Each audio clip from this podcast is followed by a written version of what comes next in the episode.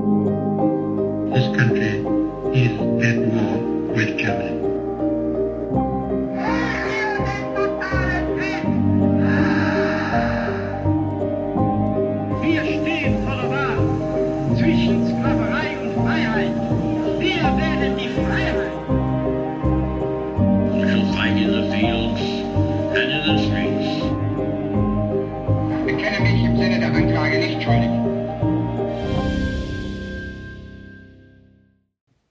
Hallo zusammen und damit herzlich willkommen zur vierten Folge Wunder, Wissen, Weltkrieg. Mein Name ist Raffaela Höfner. In jeder Folge spreche ich mit ehemaligen Soldaten, mit US-Veteranen, mit Überlebenden und Opfern des Zweiten Weltkriegs. Hört aus erster Hand die Erlebnisse, die Schrecken und Wunder, die meine Gäste selbst erlebt haben. Hier geht es um den Tatort Zweiter Weltkrieg, ein Podcast gegen das Vergessen und für den Frieden.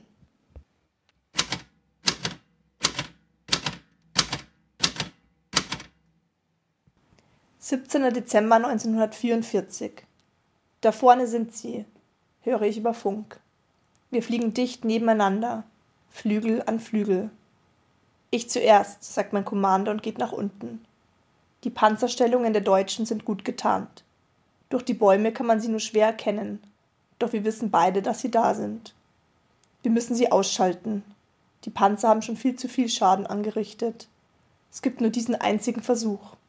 Es muss uns gelingen, bevor sie uns bemerkt haben. Hoffentlich ist keine Flak in Sicht. Ich weiß, wie unsere Maschinen aussehen, wenn sie von deutscher Flak getroffen werden. Dann gibt es kein Entkommen mehr. Ich richte meine volle Konzentration auf das Ziel unter mir. Meine Augen sind scharf wie von einem Luchs. Nur selten entgeht mir was. Der Bombenschacht des anderen Flugzeugs öffnet sich und die Bomben fallen. Ich sehe nur noch schwarze Punkte, die sich immer weiter entfernen. Als sie auf die Panzerstellungen treffen, explodieren sie mit voller Wucht. Dann bin ich an der Reihe. Ich gehe auf tausend Fuß runter. Rauchschwaden ziehen schwarz nach oben. Auch ich öffne den Schacht und lasse meine Bomben fallen. Ich sehe, wie die umliegenden Bäume zerfetzen. Volltreffer. Dann ziehe ich meine Maschine wieder nach oben und verdrücke mich in die Wolken. Geschafft. Die Mission war erfolgreich. Wo ist der Commander hin? Ich lasse den Tatort hinter mir und lenke meine Thunderbolt zurück zu unserer Base. Sie ist nicht allzu weit entfernt. Motorengeräusche durchbrechen die Stille. Ist das der Commander? Nein, es ist definitiv keine unserer Maschinen. Das hätte ich sofort gehört. Alarmiert blicke ich mich um. Woher kommen die Geräusche? Sind es Deutsche? Da. Eine Messerschmitt 109 zieht aus den Wolken hervor und jagt über den Himmel direkt auf mich zu. Ich will zur Seite lenken, vielleicht eine Rolle machen, doch es ist zu spät, um zu reagieren. Schüsse peitschen durch die Luft und eine der Kugeln trifft meine Windschutzscheibe. Öl spritzt mir ins Gesicht, in den Mund, in die Augen, so dass ich ein paar Sekunden nicht sehen kann. Mein Motor fängt an zu stottern, so laut, dass mir das Herz in die Hose rutscht. Ich werde im Sitz durchgerüttelt. Was ist passiert? Ich werfe einen Blick nach hinten. Mein ganzes Flugzeug ist von Kugeln durchlöchert. Wind peitscht ins Innere. Ich muss zurück. Ich muss es zu Base schaffen, komme was wolle. Wieder stockt mein Motor. Zu meinem Entsetzen tauchen hinter mir erneut zwei Messerschmitt auf. Sind sie gekommen, um dem Ganzen ein Ende zu setzen? Ich denke an zu Hause, an meine Kameraden, an den Commander. Später werden sie erfahren, dass ich abgeschossen wurde. Vielleicht finden sie meine Maschine. Ich atme tief durch und bereite mich auf das Ende vor. In der vierten Folge nehme ich euch mit in das Cockpit eines amerikanischen Bomberpiloten. Ed Cottrell wurde am 17. Januar 1922 geboren und wuchs in Pennsylvania auf.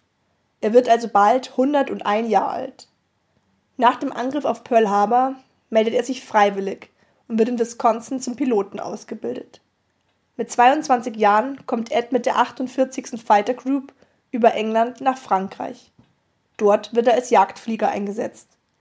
Mit seiner P-47 Thunderbolt Maschine soll er Gleise und Brücken sprengen, sowie Maschinengewehrnester und Panzerstellungen bombardieren. Jeder Einsatz kann ihn das Leben kosten. Einige seiner Kameraden kehren nicht wie er zu Base zurück. Drei große Ereignisse haben sein Leben nachhaltig geprägt. Ich nehme euch jetzt mit in das Gespräch, damit ihr Eds Erzählungen aus erster Hand erfahren könnt. Hin und wieder hört ihr Mike Robertson sprechen. Mike arbeitet im Veterans History Museum in North Carolina und war so freundlich, Ed zu besuchen und ihm bei unserem Zoom-Meeting zu helfen. Das nachfolgende Interview in dieser Folge ist auf Englisch.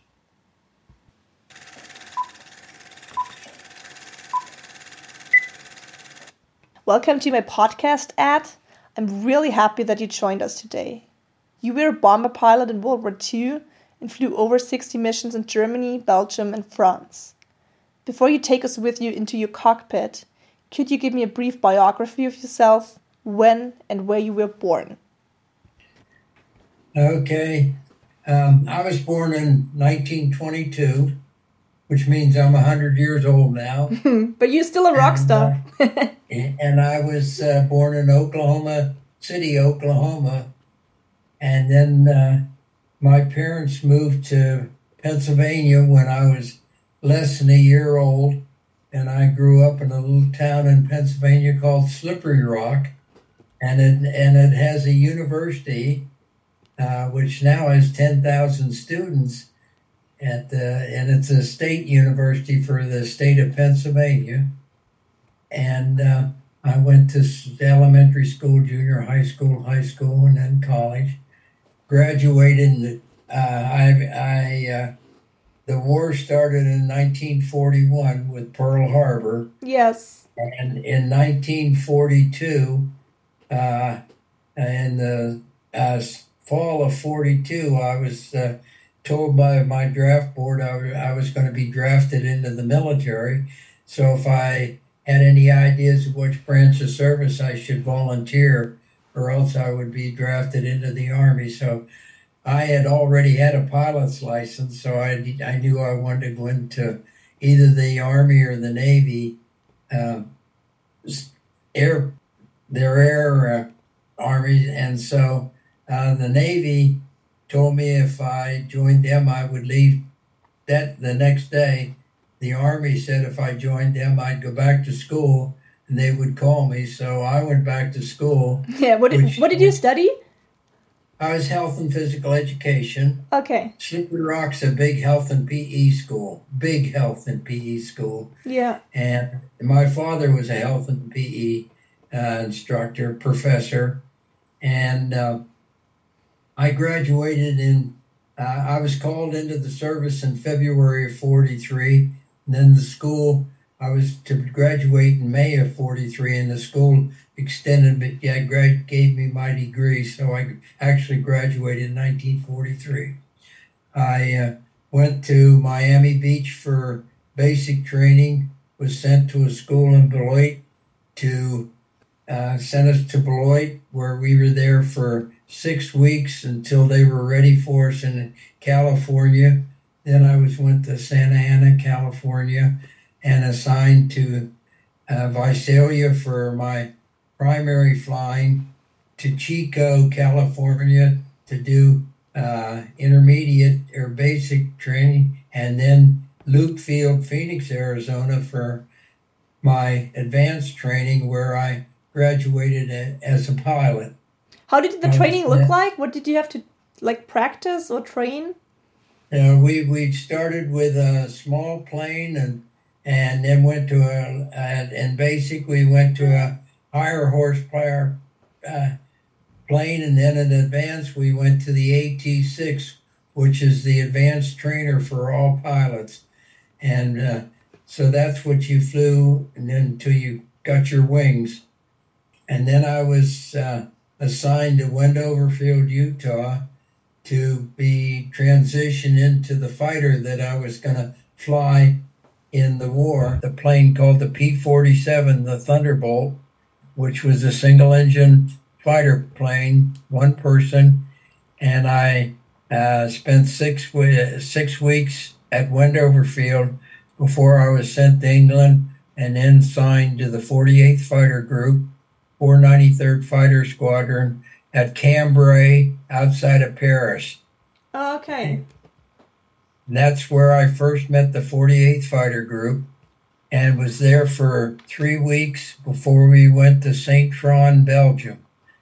It's called St. Troiden, Troiden, but we call it St. Tron, which is midway between Liège and Brussels. Okay, I know Brussels. Yeah. Okay, right. It's one hour towards Germany from Brussels, Yeah. which was which was the closest airfield to Bastogne, which had the Battle of the Bulge. But you started And in you started in England. Where did you stay there? I was just in England for a week, just long enough to be assigned to a fighter group Okay. in in uh, uh, Europe, and so I I did not know flying out of England, and then I and I met my at Cambrai, and then we went to St. Troy, and we were there for five months, and during that time I uh, had three uh, really the the three incidents when I give a talk to kids or uh, or adults or anything. I tell them of the three major incidents that I was involved with during uh, my time at St. Tron. And the first one took place on December 7th at, uh, we were at St. Troiden in December 7th in 1944 Yeah. and uh, we were assigned to do a flight. The Germans were on one side of a soccer field, and the Americans were on the other side at the little town of Julich. I don't know if you know where Julich, Germany is. J U L I C H. It's up uh, near uh, north of Aachen. If you know where Aachen is. Yeah, is. I know Aachen. Yeah. Okay. Well, it's a little town, and uh, we were assigned to go in and and try to uh, uh, do skip bombing with the uh, over the soccer field. So, and when the day we were to leave, the weather was socked in. It was like 300 foot ceiling. We still took off. We flew at ground level, came in, dropped the bombs and uh, made two passes, came back out. We found out we were successful. When I got back from that mission, I had 30 some bullet holes in my plane from ground fire, from rifling rifles and ground fire.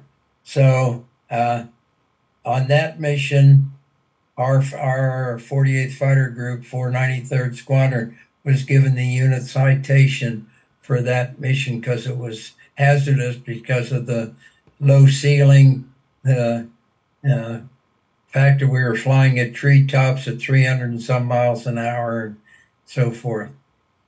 The second one was uh, on December 17th, which was the start of the Battle of the Bulge, and we were uh, we were told that the uh, uh, Germans had tanks in in the woods near the city of Koblenz.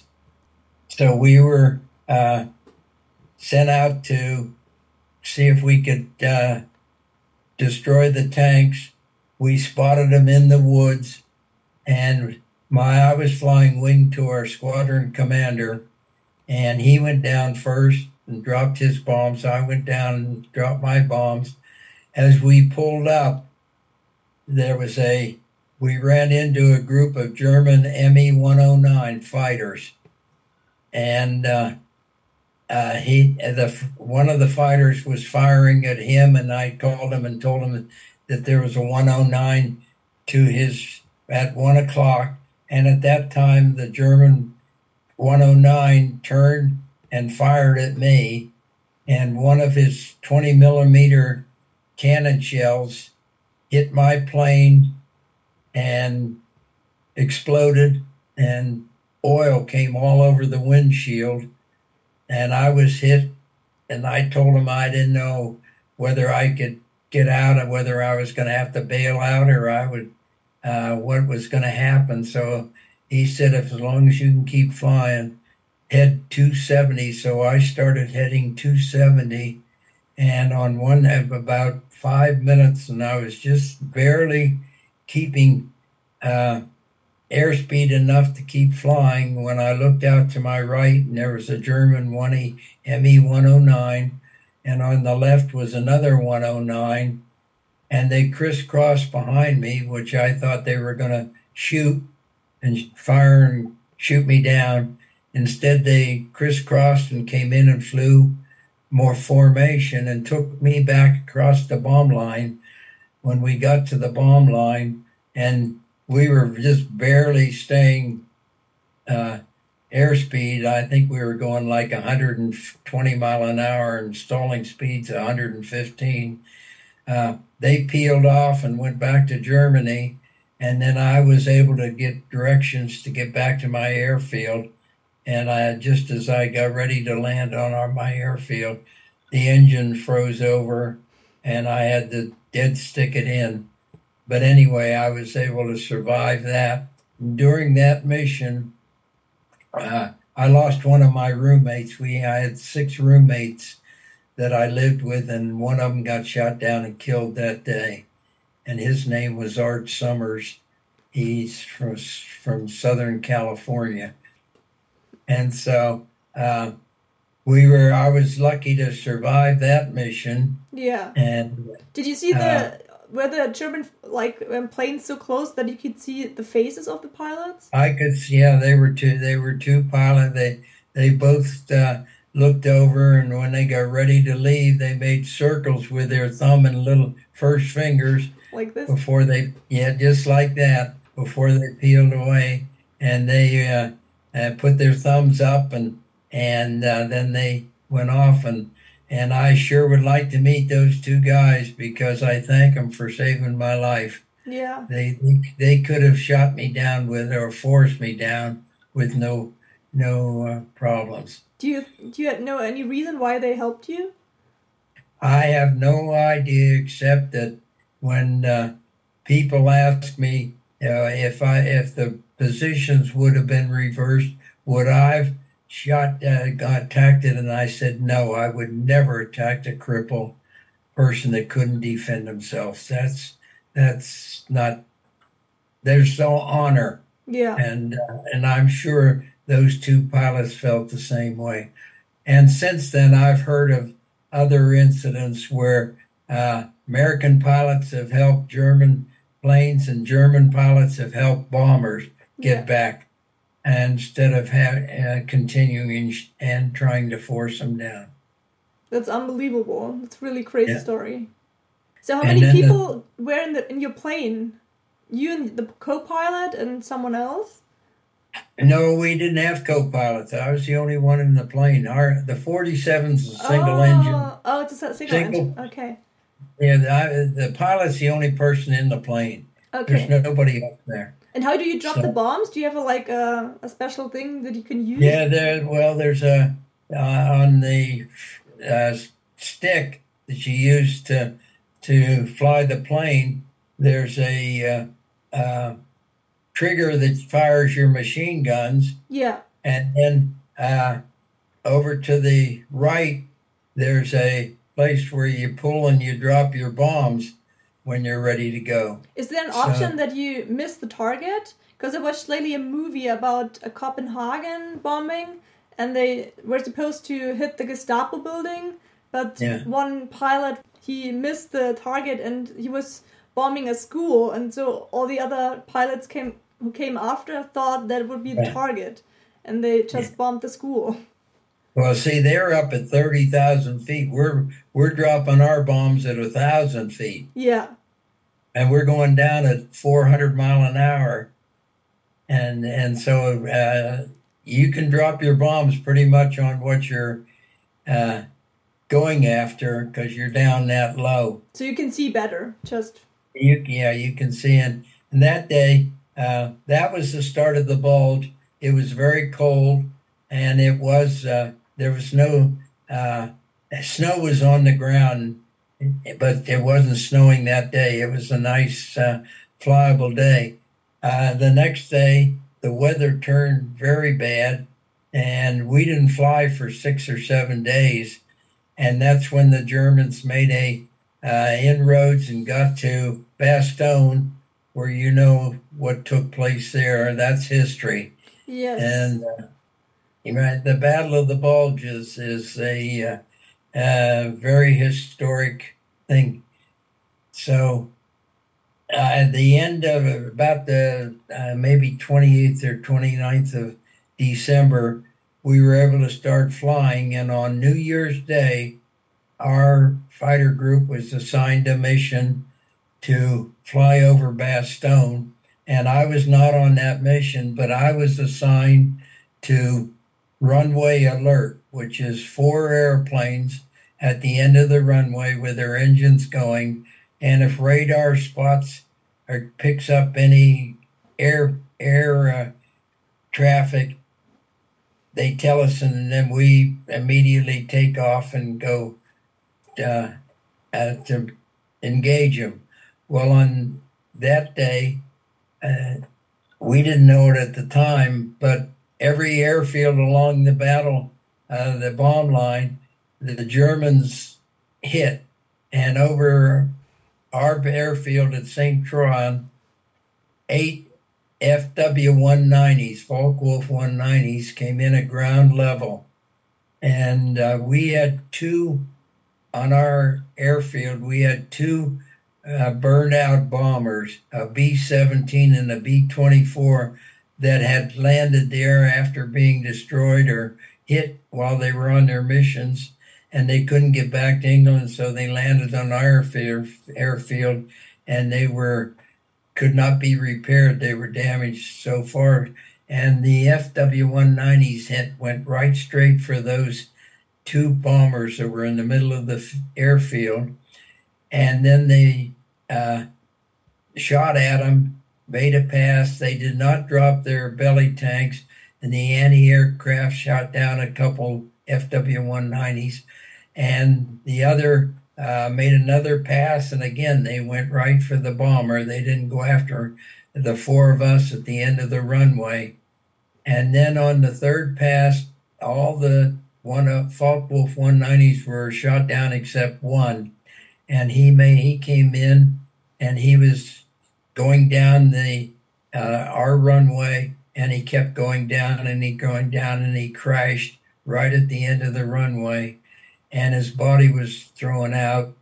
And we were in a ditch and went out to the body, and he was a, a, a very young German youth. He was probably 16 or 17 years old, and he had a bullet hole in the middle of his forehead where a uh, 50 caliber machine gun uh, had hit, hit him.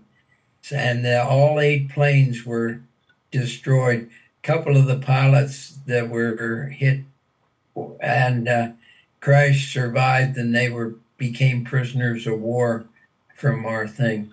So on that day, same day, our out our uh, uh, fighter group was on a mission, and I lost my second roommate on that mission. He was hit by German flak and crashed so during the Battle of the Bulge, I, lost two roommates of my six roommates.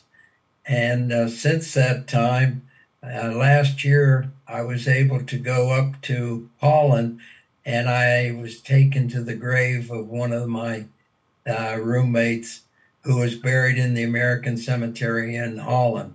Oh, so which which one? Because I've been in May in Maastricht in the U.S. cemetery. I don't. This is in Holland. I don't know what the where it exactly is, and so I didn't know that when I went there. They the the fellow that took me to uh, back to uh, Normandy and Belgium and Germany in in September uh, last year. He took me to the air to the cemetery, and I didn't realize it till I came across the cross and saw my roommate's name and then uh, realized that this was his grave. And uh, uh, the man that took me over, his name is Andrew Biggio. He wrote a book called The Rifle, okay. which is is a best-selling book, a military book in the United States. So if you get a chance to read The Rifle, the rifle. it has, yeah, it has the uh, uh, experiences of a lot of military people in World War II. His name is Andrew Biggio. And anyway, Andrew put that uh, uh, picture of me kneeling at the cross, and so far, 14 million people have seen that picture. You may have seen it. If you want to go on the uh, internet and pick up Andrew Biggio and his book, The Rifle, you'll see a picture of, of me kneeling at the cross Okay. of Ted. So that that's uh, is on the internet now. All Is was there any uh, like a, a chance to get away from German flak when you're in the in the air, or was it just like really Any- no. really hard to? in, wherever you flew, there was always flak, Yeah, and and you uh, you didn't do anything and just hope that the flak didn't find you. yeah, You just kept flying, and it would be exploding all around you. And if it hit you, it did a lot of damage. I I was never hit by by actually hit by flak. Uh, my biggest problem was uh, almost every mission we flew where we strafed, we got hit by ground fire.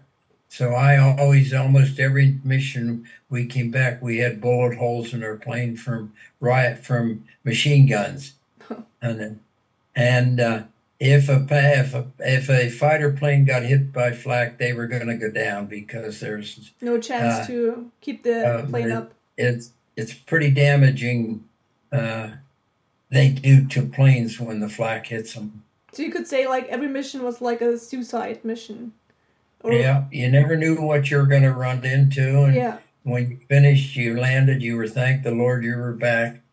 And uh, the only thing is, once the uh, Germans started retreating in February and March, and the German Air Force was pretty much uh, eliminated. There were not many. Uh, the biggest the biggest problem was flak, and uh, the longer the uh, from March and April and May, uh, we did our missions became less dangerous than they were prior to that time. yeah. Where did you go? In which German cities have you been after the Battle of the Bulge?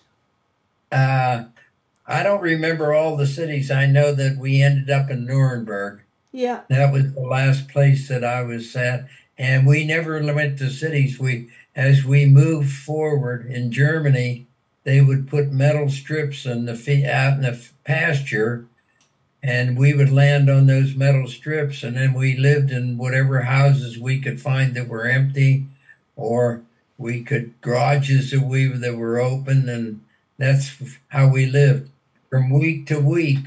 yeah. They moved Day by day. we, yeah. How did you experience experience the German population at this time? We didn't. I didn't run into many Germans because they were on the move Yeah, and they had left their homes and and uh, I I sort of gathered that most of the Germans that were not in the German army were pretty much not happy with the way the war was going and they were just trying to survive. That was sort of the impression that we got. And uh, as we went from move forward and moved along and we got into a house, you would find that people fled very quickly and uh, they had uh, their room, their house was pretty much in shambles and so forth. yeah. I just heard of the German Volkssturm. The like older people or the young guys, the Hitler Jugend, had to fight a- at the end, so they didn't have enough soldiers of the Wehrmacht, so they used everyone to fight. Yeah. Well, mo- most of their pilots were pretty young, uh, and you could tell they were inexperienced. The the German pilots before the Battle of the Bulge were really good pilots. They were very experienced. They had been well trained, and they were really. Uh, if you ran into a 109 or an FW 190, they were good pilots. Once they had the uh, on January 1st when they tried to hit every airfield, their their Luftwaffe took a tremendous loss. They lost uh, almost a thousand airplanes Whoa. because they hit every, tried to hit every airfield and uh, took a tremendous loss. And that was about the end of the Luftwaffe. How did you did you notice that they were unexperienced at the end? Well, when they they you could tell they were unexperienced because if you go in strafing and you have belly tank, you don't go in with the belly tank, you drop it because it's full of gas Yeah. and very vulnerable. So anybody with experience knows you don't make a a, uh, a bombing run or a strafing run with a belly tank on your plane. Crazy. Yeah. Did you have you been involved in the Nuremberg bombing? I think it was in April, late April something. I was not involved in that. Okay. although we uh, we we were there, and uh, that's where the the last and I think May fifth was the last mission, and I flew and I flew out of the airfield at Nuremberg on May fifth, right before, and I think May seventh was the end of the when the declaration came out. When did you hear about Hitler's death? Yeah, we we heard about it, but most of us were more interested in getting home than we were about yeah. whether Hitler was alive or he wasn't alive, or uh, Yeah.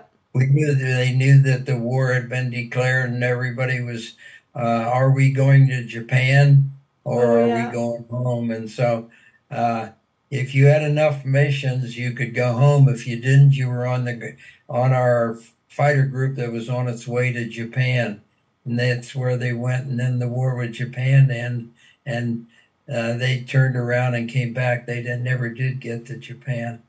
Where have you been when the when the war ended in May eighth in Nuremberg? Yeah. Okay.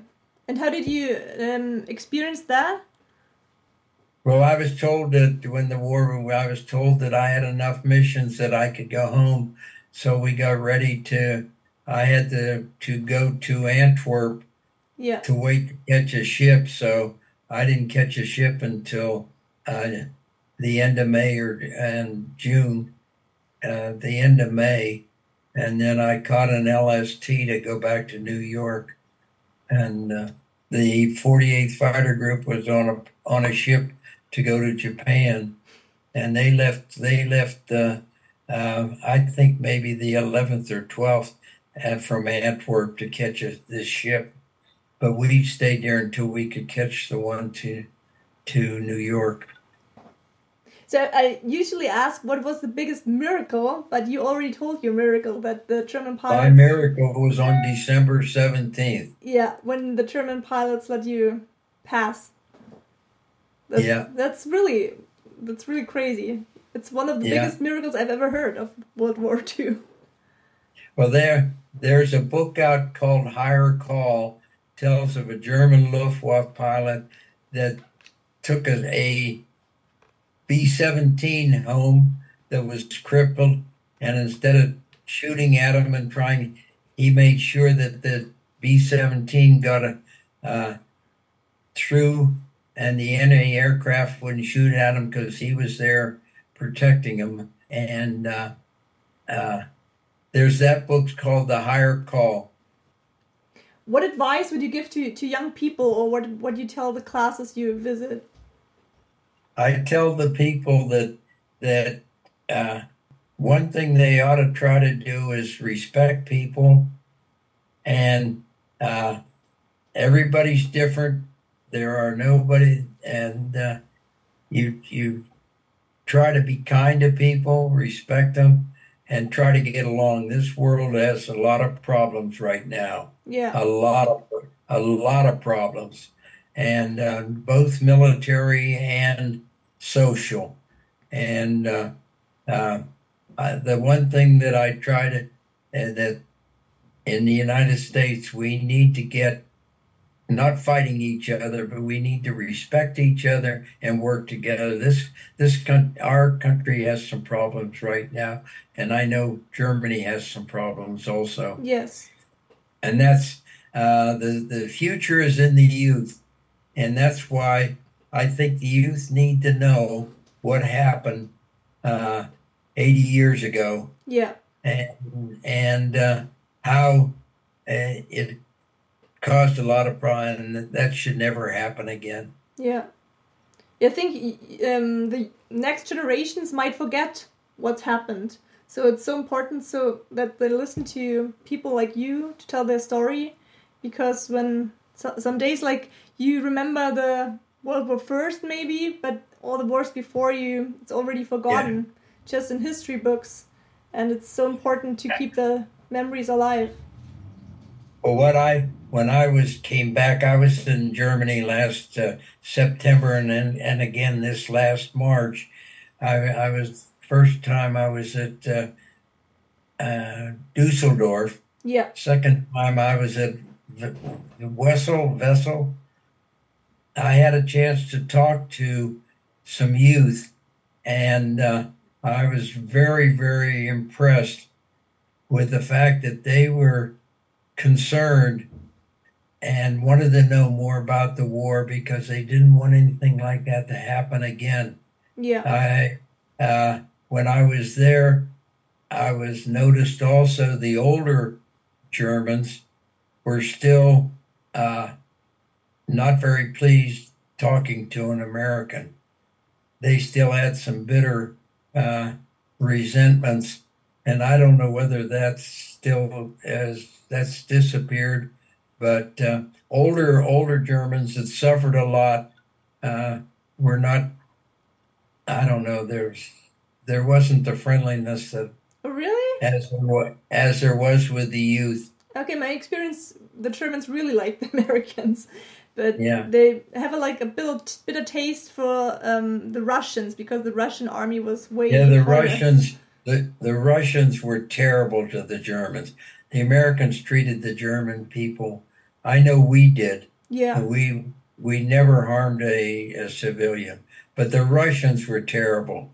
yeah. That, and my other grandfather, he was born twenty one, and he was a signaler, and he fought in the Battle of Berlin, and he told really bad experience, and he got captured by the Russians and had to go to a camp, and he es- Oh. escaped um, a few years later with a friend. He's lucky he escaped. Yes. He probably might have lost his life from the Russian because they they were not very kind to the German soldiers. And I know the Americans that captured Germans soldiers treated them with respect. Well, I'm I'm happy that a nice young lady like you is interested in finding out what went on, and uh, you respect what your grandfathers and great grand went through, and uh, uh, I know that you're uh, trying to get the students that you're teaching to uh, understand how it is to be respectful for.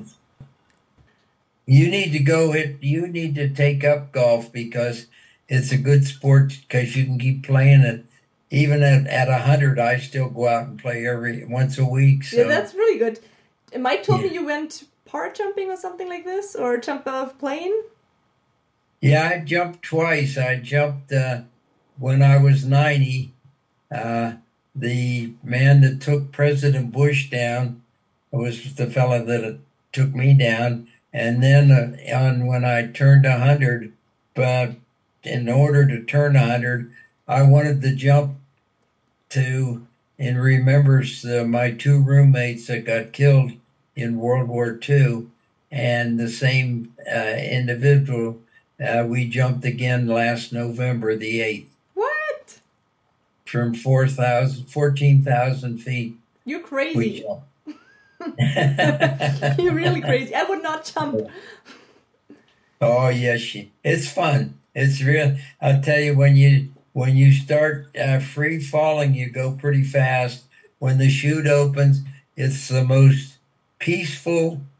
Uh, you're up and it's quiet, and you look down and see all the the uh, countryside below, and you just float around. And Yeah, this part And, might uh, be fun. I was yeah. paragliding once.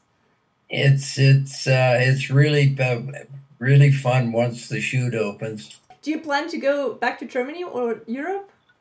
I don't know. I I've been twice in the in the last year, and uh, the fella that took me just told me to hang loose. We're going someplace. I don't know where we're going. he he uh, uh, he takes veterans to various places. I was in March. I was back at Saint Trond, Belgium, and we had a uh, a uh, we dedicated a plaque at the airfield there for the 48th Fighter Group, Yeah. and then we were and then we were at Bastogne, uh, and we celebrated the Battle of the Bulge uh, again, and and uh, met with some uh, some of the people from that area. So I don't know where where I'll go. yeah. Uh, I might be back over there. Uh, I would imagine if I still alive. I don't know. you go you go jumping out of an airplane here in Germany then. So y wait, you live near wait, which major city is close? uh, I live two uh, two hours from Charlotte. I live a I live a half hour from Asheville, which is not a big city. Yeah. Uh, but uh, Charlotte's the biggest city, uh, and it's uh, east of us two hours. We're right at the foothills of the uh, Blue Ridge, the Appalachian uh, Trail, yeah. the Blue Ridge Mountains. And you know Dachau concentration camp? It's north I of know. I've been there. Yeah, Yes. I, I've been. Yeah, it's north of Munich and with school class with the 10th graders we go every year to visit the concentration camp. yeah that's that's uh, an experience the kids ought to uh, see because they uh, they see the worst of the war. Yes. uh, that that is a, a memory that uh, you that just says there should never be any more wars Yeah. when you see that. Have you known of the concentration camps while you were in Germany a soldier or a pilot? I got I got a chance to go to uh, Dachau, uh, and uh, but that's the only one that I yeah. and I that I was able to uh, get back to been to Munich, and uh, I forget where else I was, but and that was my wife and I took a trip over there, and we, and then we took a cruise down the the Danube River, a river river cruise. Okay. Have you been to Berchtesgaden Garden to the Eagle's Nest? Uh, yes, I've I've uh, actually um, went there very quickly. Uh, didn't spend any time. I I did spend some time in Austria, a week in Austria, and uh, uh, I, w- I wished I'd have been able to spend more time at Berchtesgaden, but I It's Wow. really beautiful there.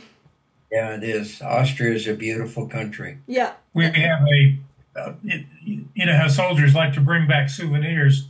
We have a piece of fabric from the couch at Berchtesgaden that somebody cut out in our museum. Oh. And we have a picture of Hitler meeting with his staff in Garden, and you can see the couch, and the pattern on the fabric is the same. Okay. How about Yeah, the Easy Company, I think, made it to Berchtesgaden, right? And they took the the cognac or the champagne back to America and had a sip. yeah? One of our veterans, uh, he's passed away now, but he was one of those that helped liberate Berchtesgaden, and and he he's the only man I met who could say, "I went to the basement where there are barrels of beer, and I drank Hitler's beer." Yeah. So, is there a- anything else that you want to know, or I can tell you? Yeah, maybe if you could describe the war in like a few words, which words would you pick? If I could describe the war, um, all I can say is that war's not fun. Yeah. I don't think there's any really happy experiences that come out of war. I mean, survival is is the most important thing, and uh, there are all phases of of survival. And some have it easy, some have it very difficult. And but war is war is not good, Yeah. not good at all. Yeah. And never, never good. So No. it's the It same is when you better watch. to it is better to love than to hate. Yeah. Definitely.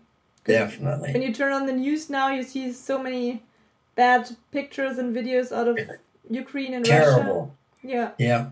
The media right now is is absolutely focused on the negative and not very much on the positive, Yeah. unfortunately.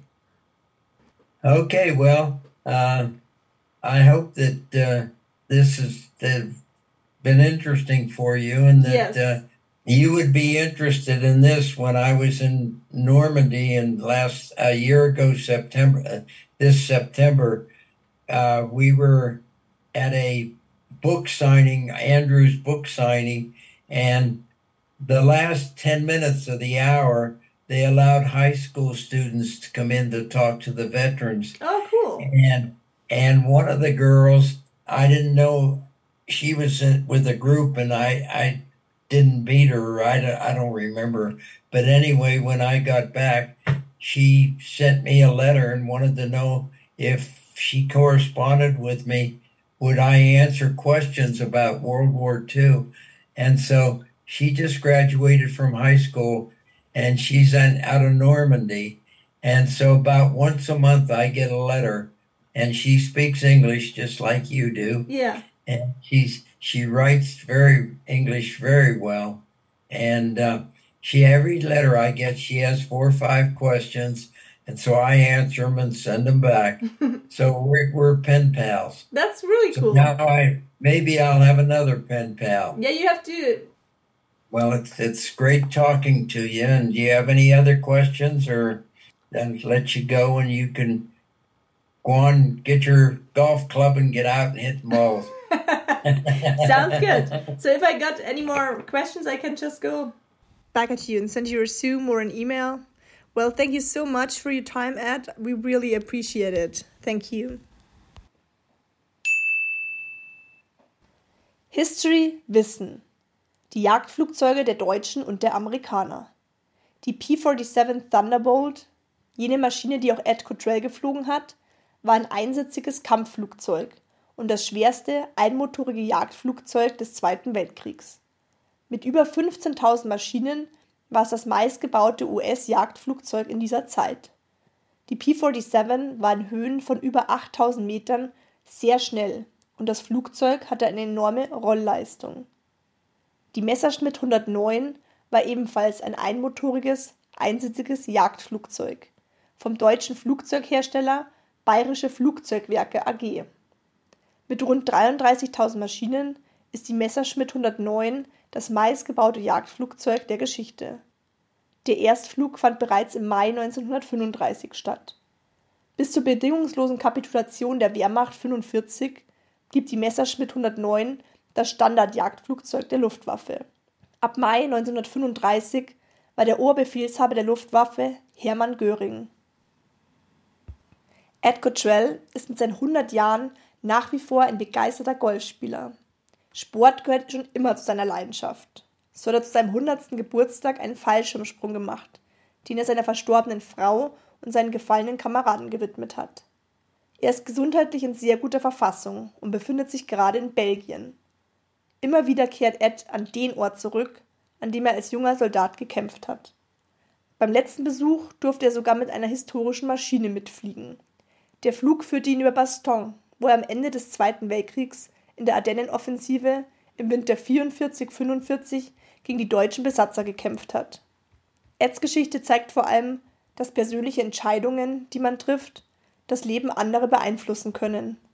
Die deutschen Piloten hätten ihn damals ohne große Mühen abschießen können.